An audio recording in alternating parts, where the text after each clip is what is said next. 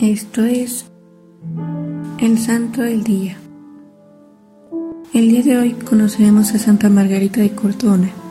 Margarita nació en Laviano, Perugia, en el año de 1247, en una familia de agricultores, siendo su madre quien se dedicó a enseñarle a rezar. A los siete años queda huérfana de madre y su padre se casa con una mujer de mal carácter.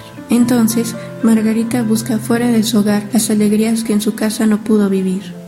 Por ello, se marcha tras el engaño de un terrateniente, un rico agricultor de nombre Arsenio, quien le prometió ser su esposo. Pasaron cinco años en los que vivió una vida lujosa y tuvo un hijo.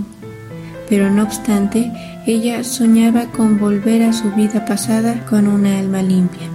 Consciente de sus malas decisiones, se dedica a repartir limosnas entre los pobres. Al seguir soltera, le pide a Arsenio unir sus vidas en matrimonio, pero no lo logra convencer.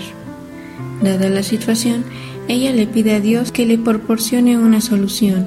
Un día, Arsenio es asesinado por sicarios guerrilleros. Margarita llora su partida y siente que es un llamado para volver a vivir en gracia y en amistad con Dios. Margarita vende las joyas y los lujos, y el dinero obtenido lo reparte entre los pobres, y ella se dispone a vivir en total pobreza.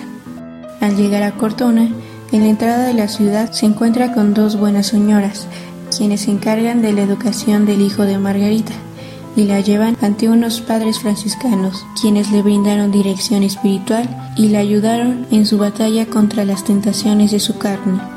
Fue entonces que Margarita sentía la necesidad de enmendar sus errores con excesivas penitencias, ya que decía que con las pasiones de su cuerpo nunca podría hacer las paces y tenía que dominar a la fuerza ese cuerpo que tanto le había hecho ofender a Dios. Margarita de Cortona, con todo el arrepentimiento que sentía, salió a pedir disculpas a los vecinos por todos los escándalos que les había hecho pasar en su vida pasada. El resto de su vida la dedicó por completo a amar a Dios y comenzó a tener éxtasis. Santa Margarita muere el 22 de febrero de 1297. Esta santa nos enseña que nunca es demasiado tarde para el arrepentimiento de nuestros actos y cambiar el rumbo de nuestras vidas para así alcanzar la santidad.